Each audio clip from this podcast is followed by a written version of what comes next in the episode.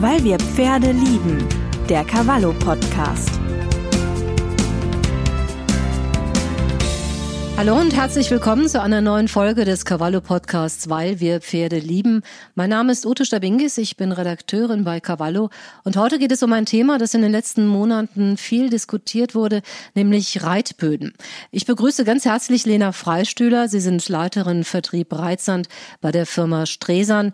Die Stremmer Sand und Kies GmbH ist ein Familienunternehmen. Sie fördern Sand und Kies aus der Kirchheller Heide in Bottrop, also sozusagen im Pott in Nordrhein-Westfalen.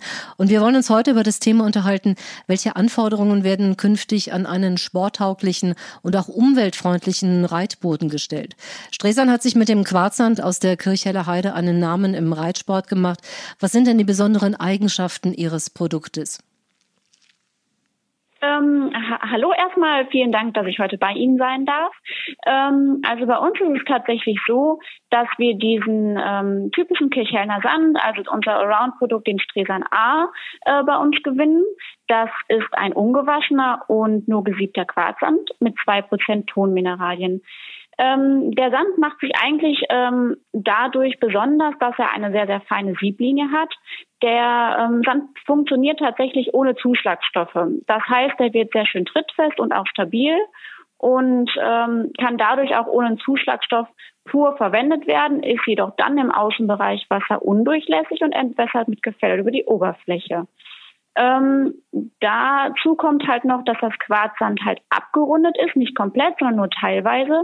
Das heißt, es ist ein äh, sehr geringer Hufabrieb und auch für Barhufer lässt sich der Sand sehr gut verwenden.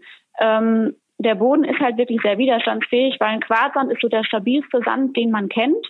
Das heißt, da ähm, ist die Kornzertrümmerung sehr gering und die Staubbildung dadurch halt auch äh, fast vermieden. Mhm. Ähm, also das ist tatsächlich, es gibt sehr viele Vorteile, den unser Sand hat und es ist auch ähm, nicht immer so. Die meisten Sande sind ja gewaschen, ähm, die man so kennt und die funktionieren dann tatsächlich fast nur mit einem Zuschlagstoff.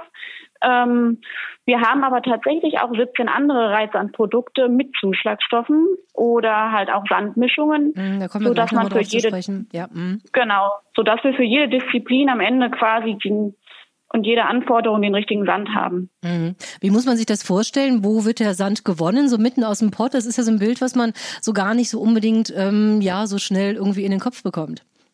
Genau, also wir sind tatsächlich am ähm, in Kirchhellen am Rand vom Ruhrgebiet ähm, und haben hier ähm, Abbaufelder, wo früher vor ganz vielen Jahren äh, mal ein Meer war und dadurch ist dieser ganz spezielle Sand entstanden. Ähm, und wir gehen halt über den Tagebau und äh, bauen da den Sand tatsächlich ab. Das sind verschiedene Schichten immer, die man dort finden kann. Und ähm, genau, in manchen Schichten ist dann halt dieser ganz besondere Sand, der muss speziell gewonnen werden ähm, und ist halt tatsächlich nicht immer das Gleiche. Also wir können äh, Flächen haben, ähm, da ist nichts zum Reiten drin und dann wirklich dieser Stresan ähm, ist ein sehr spezielles Produkt. Mhm.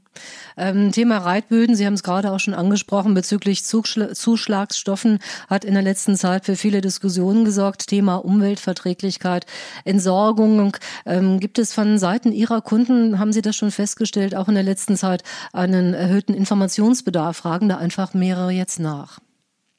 Ähm, tatsächlich ja. Im letzten Jahr war ja gerade bei uns im Landtag in NRW ähm, das Thema Zuschlagstoffe ganz groß. Ähm, seitdem ist es schon so, dass der Kunde ähm, genauer geworden ist. Das heißt, der fragt schon, wie kann das Produkt später entsorgt werden, woraus besteht das Produkt und worauf muss er achten. Man muss aber schon sagen, dass tatsächlich ähm, die Trittsicherheit, die Stabilität und auch die Lebensdauer immer noch entscheidender sind für den Kunden. Also der wird schon ähm, Interessierte, das heißt Umweltverträglichkeit und Entsorgung wird ein größerer Punkt, aber es gibt halt auch Themen, die tatsächlich unseren Kunden noch mehr beschäftigen.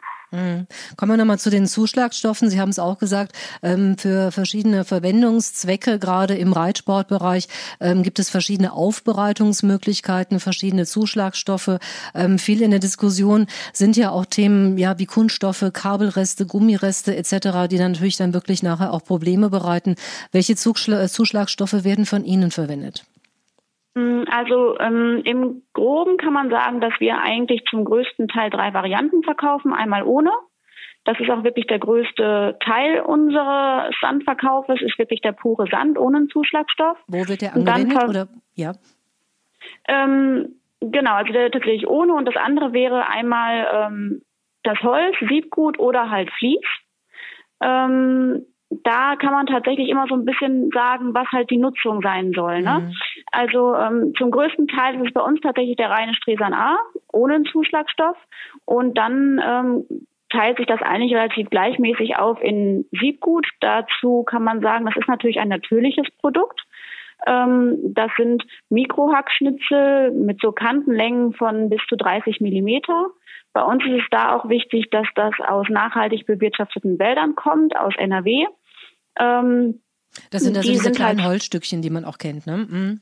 Genau, ja genau, das ist auch wichtig. Da gibt es ähm, tatsächlich auch ganz viele verschiedene ähm, Siebgut- oder Holzarten. Da muss man halt wirklich drauf achten, wenn man die irgendwann einbauen will, ähm, dass die halt nicht zu hart sind, das heißt einen relativ hohen Feuchtigkeitsbereich haben ähm, und dass es aus Rundhölzern sind, damit die nicht splittern. Weil auch da gibt es tatsächlich ungeeignete Holzarten, ähm, die halt wirklich für den Huf dann am Ende auch schädlich sind. Mhm. Ähm, die werden vor allen Dingen in der Dressur und so in Around-Böden eingebracht. Da ist natürlich der Riesenvorteil, das ist ein Naturprodukt, da muss man später bei der Entsorgung jetzt nicht ähm, gesondert drauf achten, aber auch wieder halt ein Nachteil, dadurch, dass es ein Naturprodukt ist, hält es halt auch nicht ewig. Mhm. Aber dann höre ich auch so raus, also Gummireste, Kunststoffe, Kabelreste sind für Sie keinerlei Stoffe, die in den Reitboden gehören.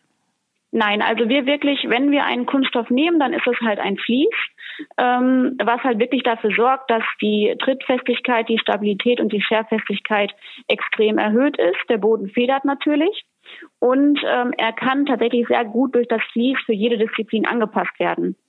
Also egal, ob es ein Springboden, der ja so deutlich stabiler sein soll, ähm, wird oder halt ein Dressurboden, wo der Dressurreiter eher sagt, er hätte gerne ein bisschen lockeren ähm, Boden, sag ich mal, kann man halt mit dem Vlies sehr gut machen. Wichtig ist aber da, dass man wirklich nur ein geprüftes Produkt benutzt, weil es dürfen halt keine Schadstoffe drin sein. Mhm. Aus was sind denn ähm, zum Beispiel diese Fließprodukte? Genau, also wir haben zum Beispiel welche ähm, aus, das ist halt ein Kunststoff, aber das wird vorher geprüft nach ähm, dem Bodenschutzgesetz, Wirkungspfad Mensch und Tier und dann gibt es noch einmal den Wirkungspfad Umwelt. Da werden halt verschiedene Werte, ähm, Giftstoffe und so geprüft. Ähm, leider gibt es aktuell noch keine Richtlinie für den Reitplatzbereich, ähm, soll aber wohl kommen. Ähm, und wie gesagt, also wir legen da ganz viel Wert drauf, dass es saubere Produkte sind, die auch keine Abfallprodukte sind. Ähm, das ist nochmal ein ganz entscheidender Unterschied. Die äh, Fließprodukte, die wir verwenden zumindest, ähm, sind Produkte, die extra hergestellt werden. Das mhm. heißt, es ist kein Abfallprodukt, was auch am Ende in der Entsorgung ähm, nochmal einen Unterschied macht. Mhm. Ähm, aber die muss man tatsächlich später fachgerecht entsorgen. Ähm, wir bieten das für unsere Kunden auch an und es hält aber dafür sehr, sehr lange. Mhm. Das heißt, ich habe so ein bisschen rausgehört, wäre es für Sie dann auch hilfreich, wenn diese Vorgaben, diese Verordnungen auch da wären, dass man einfach wirklich auch weiß, was gehört rein, was ist noch abbaubar und was ist einfach das No-Go? Ähm, auf jeden Fall, ähm, weil ich denke, dass es extrem wichtig ist, dass man auch an die Zukunft denkt und nicht nur an den Moment. Das heißt, ähm, man sollte schon wissen, auf was für einem Boden reite ich, welche Auswirkungen hat der auf die Umwelt, auf das Pferd und auf den Reiter und vielleicht auch den Reitlehrer, der in der Bahn steht. Ähm, deswegen würden wir das auf jeden Fall äh, begrüßen, wenn es da tatsächlich ähm, Richtlinien gibt. Soweit ich weiß, erarbeitet gerade das Land NRW hier ein Merkblatt zum Thema, Thema Zuschlagstoffe in Reitböden das wäre natürlich schon mal ein deutlicher Fortschritt, weil dann sich auch alle dran mhm. orientieren können. Weil es gibt doch tatsächlich auch Produkte, die halt nicht wirklich sauber und sind und die dann eine sehr hohe Staubbelastung auch verursachen. Mm, deswegen muss man da schon drauf achten. Mhm. Gibt es da eventuell schon eine zeitliche Vorgabe, dass man sagen kann, die ist dann und dann zu erwarten, also sprich eventuell im nächsten Jahr oder im übernächsten? Mm, also so wie ich das verstanden habe, wird das im nächsten Jahr, also 21, schon mal der erste Entwurf entstanden sein. Ja. Kommen wir nochmal zu einem weiteren Aspekt, also für einen guten und belastbaren Reitboden ganz wichtig die Pflege, gerade auch was Staubbelastung angeht. Wie entscheidend ist denn zum Beispiel der, der Faktor Bewässerung? Was kann man selber auch tun, um die Staubbelastung möglichst gering zu halten? Mhm, also generell ist es wirklich so, dass ein Reitboden halt nur so gut ist wie die Pflege. Das heißt, ähm, es ist wichtig, dass man den abäppelt, klar den Hufschlag immer wieder gerade zieht, ähm, dann nochmal den ganzen Platz abzieht mit einem geeigneten Reitbandplaner. Den kann man passend zu seinem Boden tatsächlich auswählen. Ähm, und wirklich der größte Punkt ist die Bewässerung. Ähm, durch die Bewässerung kann man halt die optimale Eindringtiefe äh, bestimmen, die Stabilität wird erhöht und auch nochmal die Festigkeit deutlich erhöht. Ähm, das heißt, so ein Boden sollte schon regelmäßig und ausreichend gewässert werden.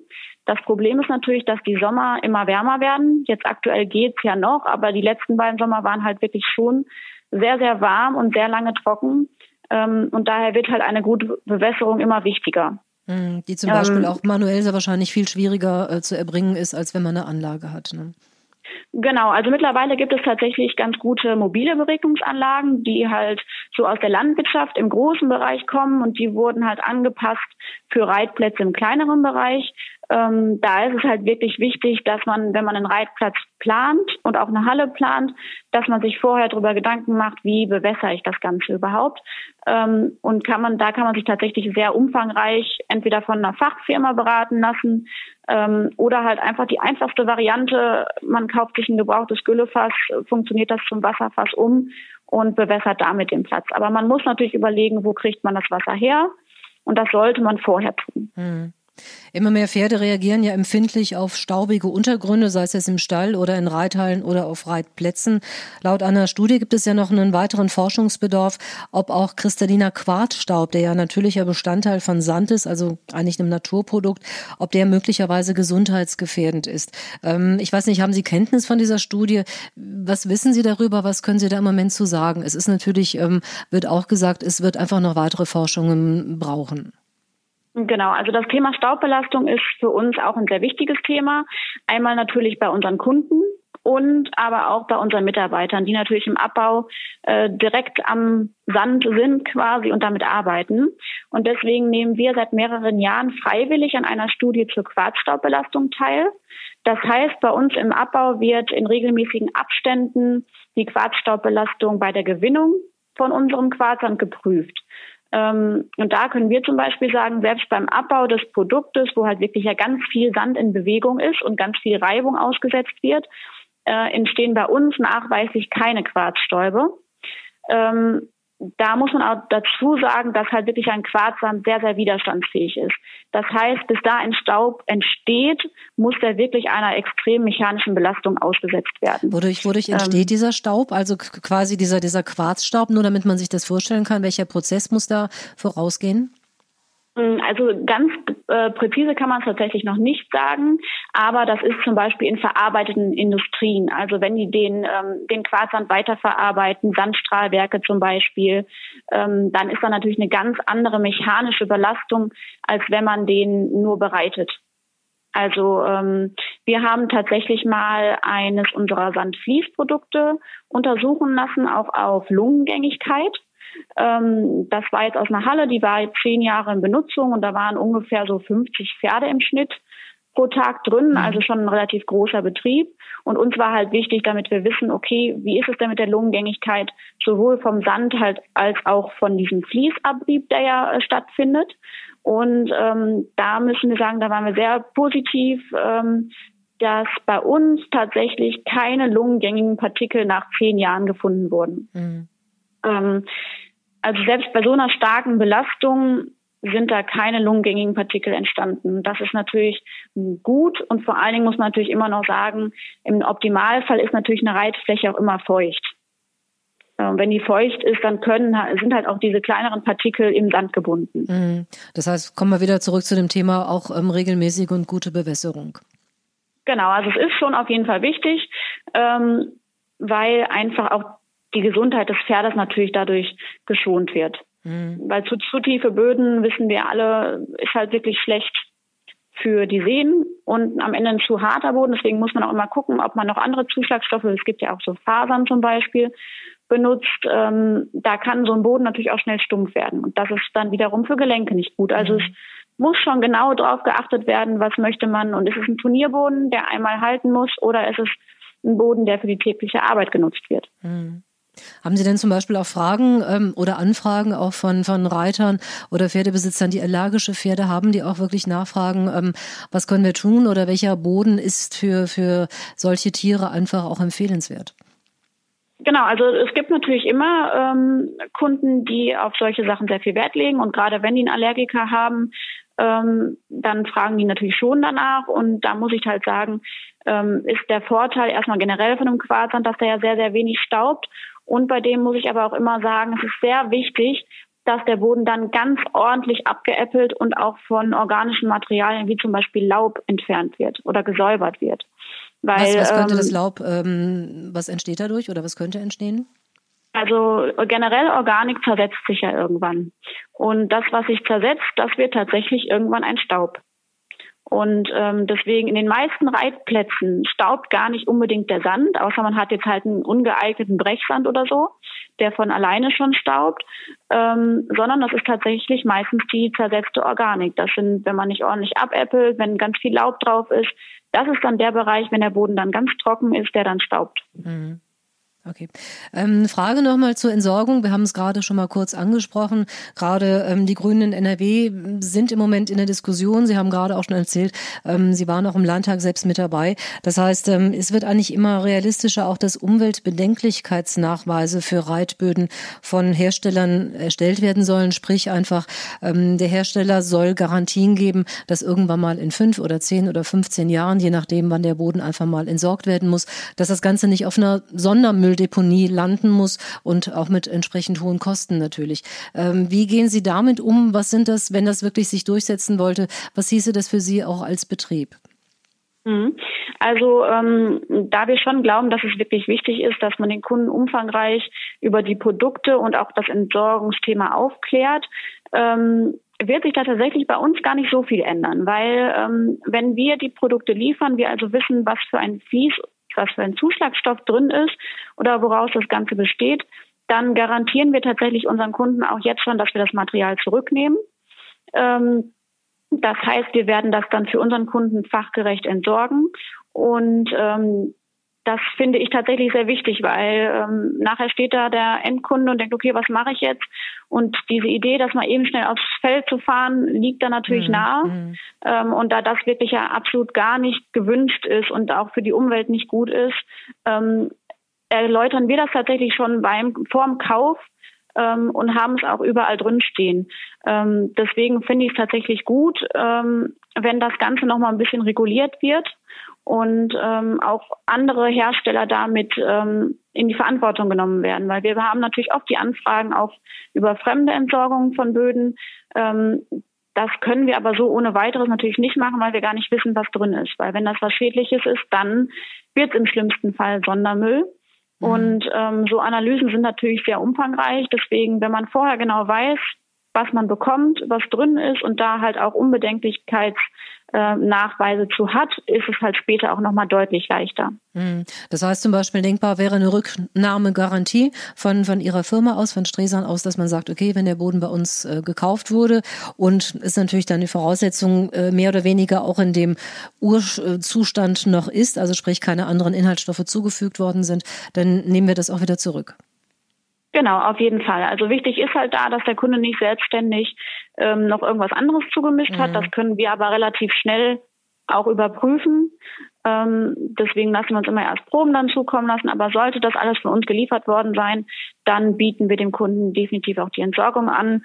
Und ich denke, dass es auch wichtig ist, weil ähm, man steht nachher vor der Frage da, wohin damit und ruft erstmal irgendwo örtlich an. Und das ist natürlich nicht immer der richtige Weg weil die sagen im Zweifel, das muss als komplettes entsorgt werden und als Sondermüll. Ähm, und dabei kann man das wirklich ähm, deutlich besser fachgerecht entsorgen, wenn man weiß, was alles drin ist. Mhm. Das heißt natürlich aber auch ganz neue Anforderungen, die äh, an Sie als Hersteller gestellt werden. Ähm, das auf jeden Fall, weil natürlich durch, ähm, durch das Internet und auch durch diese Diskussion das alles viel transparenter wird. Das heißt, der Kunde möchte am Ende wissen, was holt er sich für ein Produkt, was sind die Zuschlagstoffe, gibt es natürliche Alternativen. Ähm, das heißt, natürlich der Informationsbedarf wird immer größer. Ähm, bei uns ist es tatsächlich so, dass wir alles schon sehr offen immer darlegen und auch alle Zertifikate, die man so aktuell haben kann, ähm, dazu haben. Aber ähm, ich finde das tatsächlich gut, dass diese Anforderungen gestellt werden, weil so jeder in die Pflicht genommen wird. Und ähm, was natürlich noch ein bisschen schöner wäre, wenn noch mehr zum Thema ähm, natürliche Zuschlagstoffe geforscht wird, weil ähm, bis jetzt ist es halt wirklich so, dass noch kein geeignetes Produkt gefunden wurde, ähm, was halt zum Thema Langlebigkeit und Stabilität das Vlies ersetzen kann. Mhm. Also wir suchen halt immer auch nach solchen Produkten und testen die bei uns im kleinen Rahmen, aber bis jetzt ist halt einfach noch nichts, was das ersetzen kann, vor allem das Thema Langlebigkeit und Stabilität auch teilweise kann einfach nicht erreicht werden. Und wenn es Materialien gibt, sind die halt einfach wirklich nicht bezahlbar. Mhm. Ähm, das heißt, die Forschung steckt da tatsächlich noch in den Kinderschuhen und sollte definitiv nicht nur auf unserer Ebene, sondern vielleicht auch generell ähm, auch da vom Land ähm, vielleicht mal untersucht werden, damit das Ganze nochmal äh, weiter vorangebracht wird. Ja, das heißt, ich fasse einmal ein bisschen zusammen. Wir haben noch ganz, ganz viel Informationsbedarf, auch Forschungsbedarf. So habe ich es auch von bei Ihnen gerade rausgehört, dass Sie sagen, es ist wirklich auch ein Weg, auf dem wir uns da machen müssen. Und wir wissen einfach über manche Sachen noch viel zu wenig. Und ähm, bis dahin, denke ich mal, hilft vor allen Dingen, wie gesagt, Information, Transparenz und auch ähm, Nachfragen. Und ähm, so wie ich Sie gerade empfunden habe, sind Sie da sehr offen und ähm, ja, scheuen sich da auch nicht, äh, Antworten zu geben. Nee, also tatsächlich, ähm, egal welche Frage, es gibt keine dummen Fragen tatsächlich. Ähm, bin ich immer bereit, egal zu welchen Produkten, auch wenn es jetzt mal nicht von uns sein sollte und da Fragen entstehen, ähm, helfe ich immer sehr, sehr gerne und ähm, finde das auch sehr wichtig, dass derjenige, der am Ende den Reitplatz kauft oder den Sand kauft, den Zuschlagstoff kauft, dass er sich genau darüber im Bilde ist, was kauft er denn da, was bedeutet das für die Umwelt, für den Menschen und auch das Tier. Ja, vielen Dank, Frau Lena Freistühler von der Firma Stresan. Das war unser Podcast zum Thema Reitboden. Ich bedanke mich bei Ihnen ganz herzlich fürs Gespräch. Gerne, gerne. Ich äh, freue mich, dass ich äh, weiterhelfen konnte und auch zum Thema Reizsand ähm, und Zuschlagstoffe vielleicht ein bisschen Licht ins Dunkel bringen konnte. ja, auf jeden Fall. Und wenn euch dieser Podcast gefällt, dann abonniert uns gerne oder unseren Newsletter auf cavallo.de. Ich wünsche noch viel Spaß natürlich auch mit unserer aktuellen Cavallo-Ausgabe und sage Tschüss, bis zum nächsten Mal.